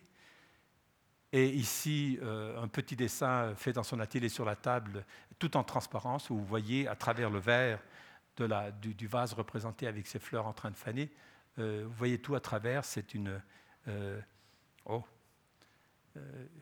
une représentation qu'on pourrait qualifier de transfigurative. Et là, vous avez à gauche de lui, vous voyez ce genre de représentation de son atelier dans euh, un article de presse euh, lors de l'exposition à la Galerie de l'Hôtel de Ville à Genève en 1981. C'est drôle, ce qui, comme il dit, euh, parce qu'on on avait l'impression qu'il ne bougeait pas beaucoup. Vous me voyez mobile, mais ma tête bouge beaucoup. Parlons de Zouk pendant deux minutes. L'arrivée de la jeune Zouk à Paris en 1970 et sa collaboration intense avec Montandon en tant que metteur en scène pendant presque 15 ans sont décrites dans la contribution de Pascal. Je ne reviens pas là-dessus. Je dis simplement qu'il euh, convient de mettre l'accent sur cet aspect très particulier de la mise en image du jeune talent de la scène par un panorama de dessins et de tableaux qui témoignent d'une belle complicité et d'un choix thématique pendant une petite décennie. Ça, c'est une très belle photo des deux où on, sent toute la complicité des deux. Euh, nous sommes dans les années 70. Vous voyez ici un, petit mais très beau portrait, euh, très frontal et très giacomettien de Zouk. Vous voyez ici Zouk en train de travailler dans ce, petit dessin. D'ailleurs, c'est une pièce qui est aussi dans l'exposition, comme le, comme le portrait que nous venons de voir avant. Donc, je vous dis ça pour vous donner envie d'aller voir l'exposition, évidemment. Regardez le portrait, euh, cette fois-ci euh, sculpté, ou modelé plutôt de Zouk, nous sommes vers 75. Et là, le Zouk, euh, elle est aussi allée lui rendre visite à Vorarg, dans son atelier près d'Uzès. Là, nous, la voyons travailler, sans doute qu'il travaille sur ses spectacles. Et puis, peut-être le plus beau dessin, parmi de très nombreux dessins que Ivry a exposé dans son exposition à, à, Chevenet. Il est là ce soir, Ivry, je crois que je l'ai entre Où est-ce qu'il est? Ah ben la voilà, qui a fait cette belle exposition avec un catalogue d'ailleurs que vous pouvez acquérir. Hein. ça s'appelle Roger Montandon Dessine Zouk, 1971-78. Euh, euh, la librairie Payot euh, vous, le, vend à un très bon prix. Et donc ce dessin-là est peut-être, de mon point de vue, je ne sais pas ce que en pense, tu me le diras tout à l'heure, c'est peut-être le plus beau de tous ces dessins de Zouk, parce qu'il est en même temps très frontal, il est en même temps très giacomettien, il est en même temps complètement Montandon. C'est un très très beau dessin qui lui aussi est en vente. Vous savez, je suis un peu le marchand là, mais je ne voudrais pas trop pousser, mais nous sommes une toute petite association qui n'avons pas d'argent et qu'effectivement, euh, on ne serait pas malheureux si on pouvait vendre quelques tableaux lors de l'exposition. Les portraits.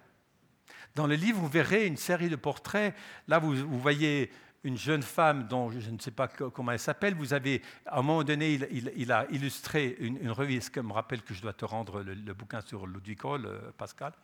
Euh, Ludwig Hall, le, cet écrivain et poète suisse-alémanique, vous voyez nouveau Zouk, vous voyez un autoportrait, euh, vous voyez cette fois-ci euh, sa deuxième euh, femme, Mireille, un autoportrait terrible de lui-même. Vous voyez Marguerite Duras, on y reviendra, une image un peu moqueuse d'un politicien, Ingrid, et puis ma foi, cet autoportrait assez tardif de Montandon.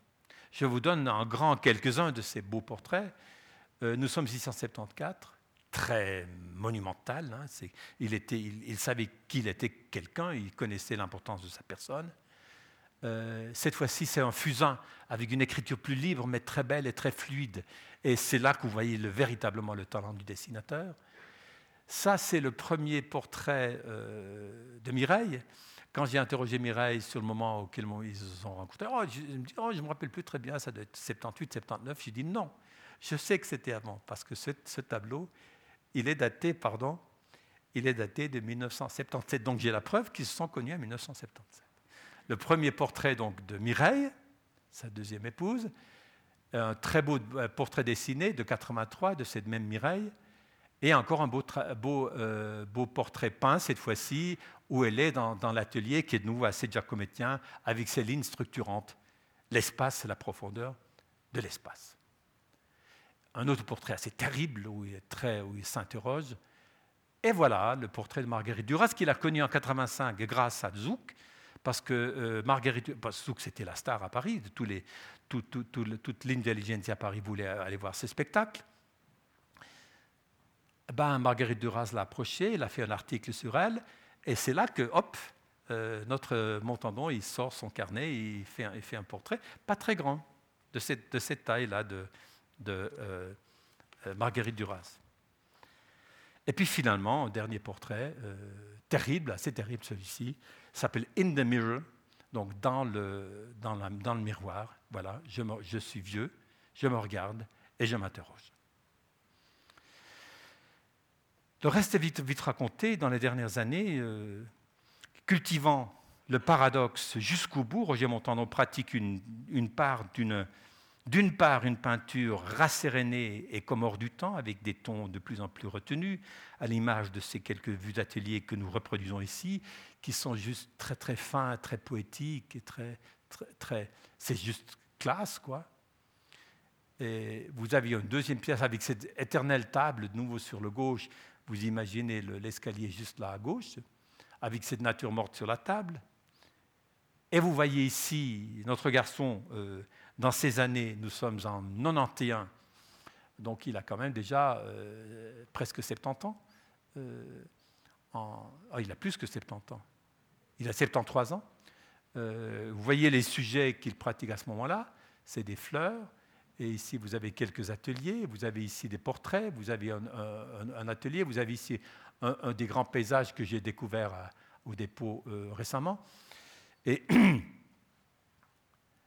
Et, pourtant, et en même temps, je vais revenir à mon, texte pour ne euh, pas euh, parler de manière un peu trop populaire. D'autre part, nous trouvons dans les carnets de ces dernières années des dessins d'une puissance étonnante il convient d'ajouter un chapitre sur ces dessins. Malade, subissant des, séjours, subissant des séjours à l'hôpital, il a cessé de fréquenter les cafés du quartier pour dessiner, mais Mireille Montandon raconte qu'il continue à aller boire le café chaque matin dans un bistrot de son quartier, au chien qui fume.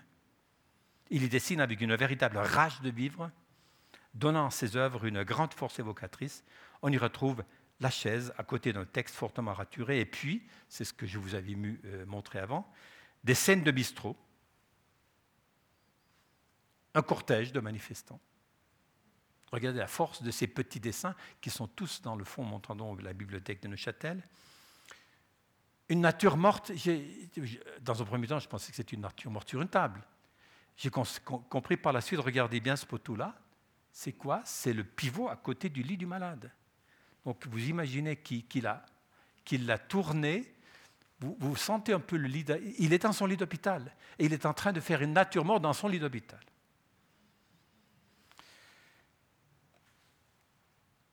Une vieille aux zinc, un puissant portrait d'un jeune noir ou d'une jeune noire, homme ou femme, je ne sais pas. Et puis, là encore, euh, ma foi, une scène euh, dans un jardin, euh, dans un parc à Paris, ça peut être le jardin du Luxembourg, que sais-je. Si l'on suit son parcours du début à la fin, on aurait tendance à affirmer que Roger Montand est d'abord dessinateur, surtout dans sa quête permanente, son interrogation du réel, comme il dit. Roger Montandon meurt à Paris le 8 août 2005 à l'âge de 77 ans. On peut penser que ces maladies ont constitué un handicap dans les années 90, mais sa veuve Mireille dément avec fermeté, je la cite, mais ces maladies, les gens ne savaient pas, ils n'en parlaient pas, ils ne, disaient, ils ne le disaient à personne. Fin de citation. Trois ans, après la mort de Montandon, Mireille organise en mémoire de son époux défunt une exposition dans l'atelier du peintre au 14 avenue du Maine. Vous voyez ici l'atelier tel qu'il euh, est visible maintenant, avec les quelques pièces. Donc, vous avez vu un portrait ressemblant à celle-ci, les, les, scènes, les, natures, les scènes d'atelier, etc.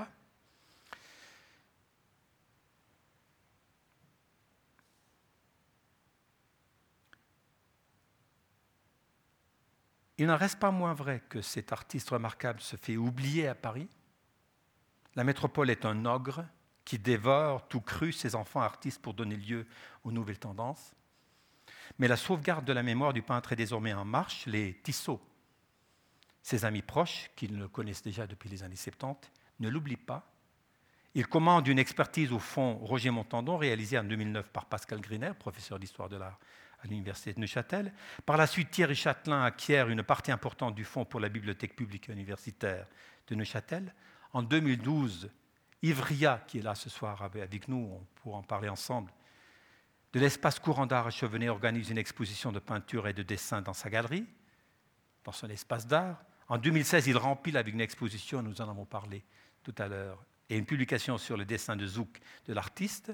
Et en 2017, Thierry Châtelain met en place une petite exposition sur ce thème dans le hall d'accueil du théâtre du Passage à Neuchâtel.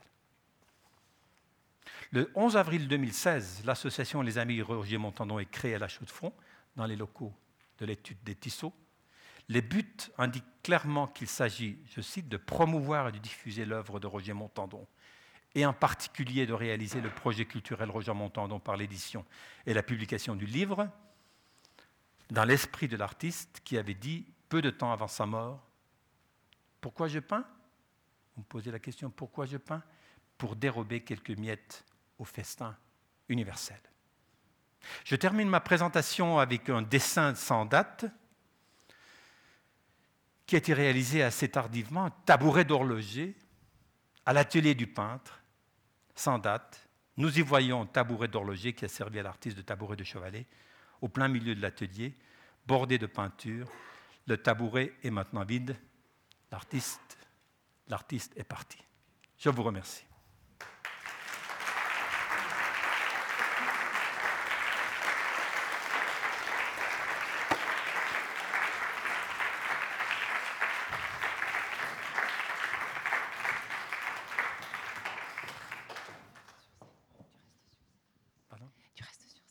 Merci beaucoup, euh, Walter Chop.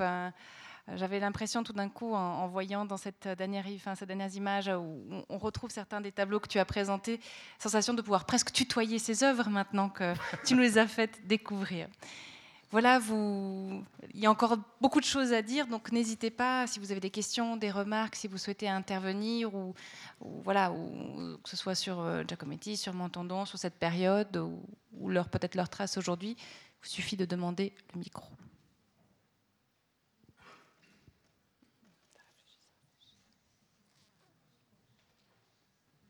Peut-être une première question un peu sur euh, est-ce que Roger Montandon a eu euh, des, gens qui se sont inspirés? Est-ce qu'il est la source d'inspiration de certains artistes contemporains? Est-ce que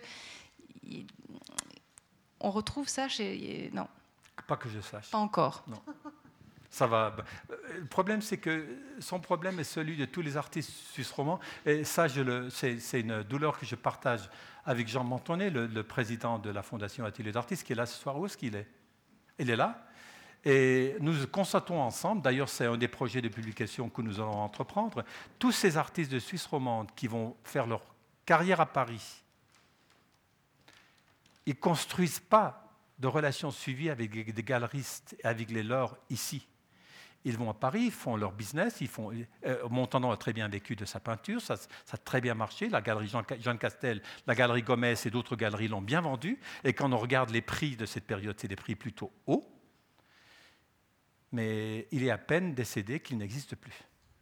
Il tombe dans l'oubli, et comme il n'a pas monté de relations suivies avec le monde artistique ici, il n'existe plus là-bas, il n'existe pas ici, s'il n'y avait pas eu les tisseaux pour construire cette mémoire euh, autour de lui avec nous, ben, il serait totalement oublié.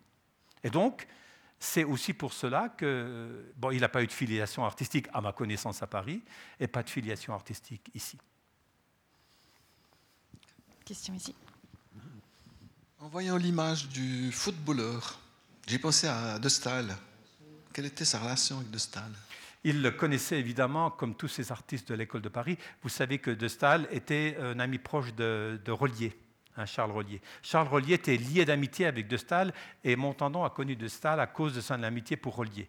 Il connaissait tous ces artistes-là. Mais comme, comme je viens de démontrer, bah, d'ailleurs, non. Je veux dire, euh, tous ces plats, tous ces aplats de couleurs, bah, ça vient d'où? Ça vient de Stahl, évidemment. Mais comme vous avez pu constater, il va s'en éloigner, il va s'éloigner des artistes de la Nouvelle École de Paris.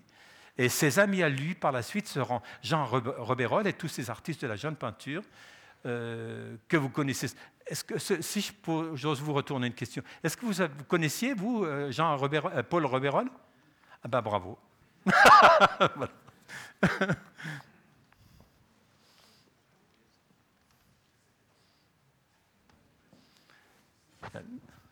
Une question ici.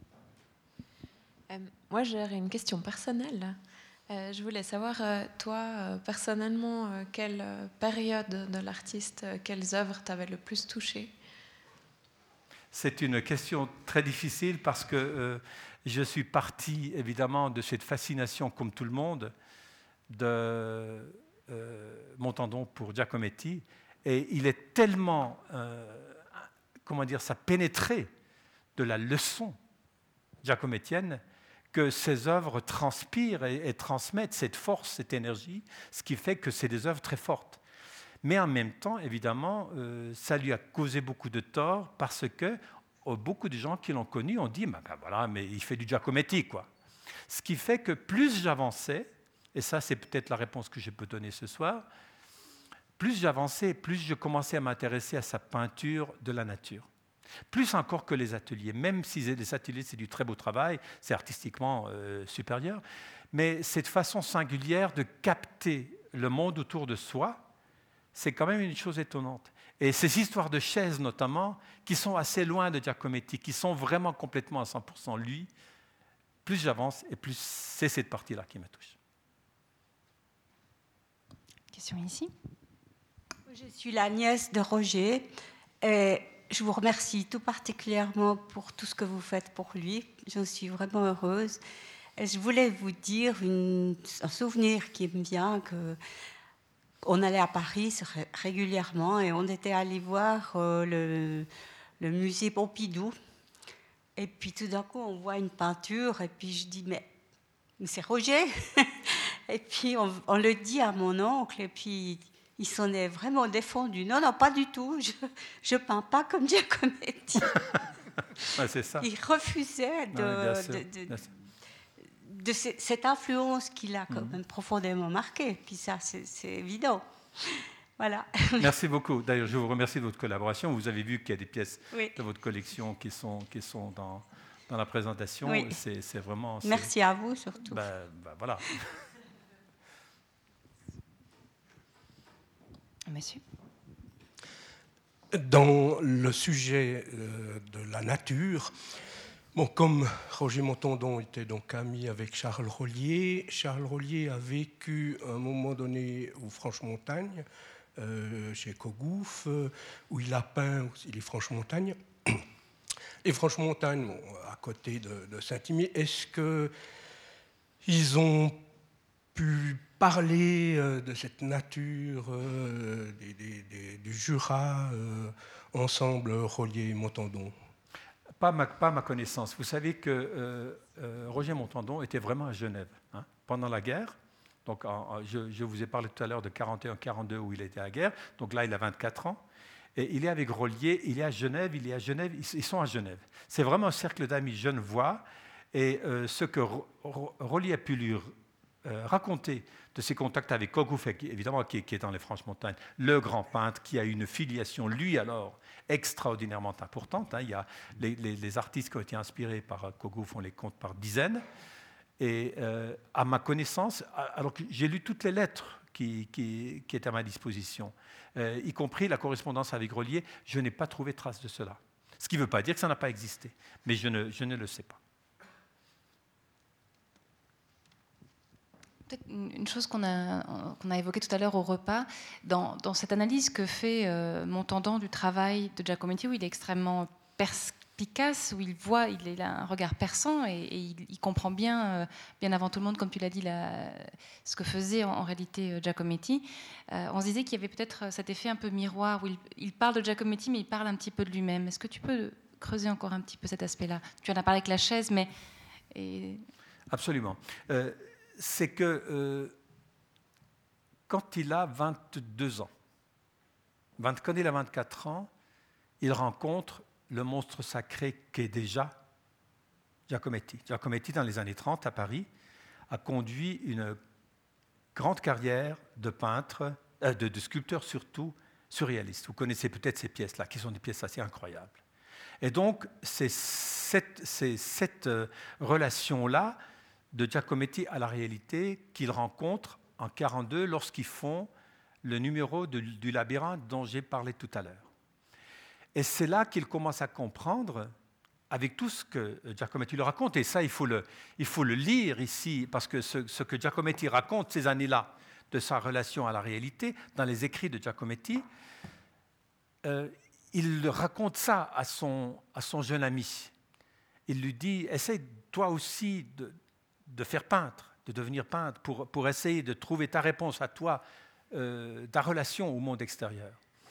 Et Giacometti euh, n'aura pas de succès sur le moment, parce qu'il euh, ne va pas peindre il va s'enferrer dans ces histoires littéraires sans dire, sans dire que c'est mauvais, hein, parce que euh, tu as eu raison, de, Pascal, de, reproduire euh, tous ces magnifiques poèmes des années 50 qui sont dans le livre, que vous pouvez lire dans le livre. Mais lui, sa, relation à son environnement sociétal et, à l'espace, pour parler plus, plus, philosophie, se développe seulement à partir des années 50.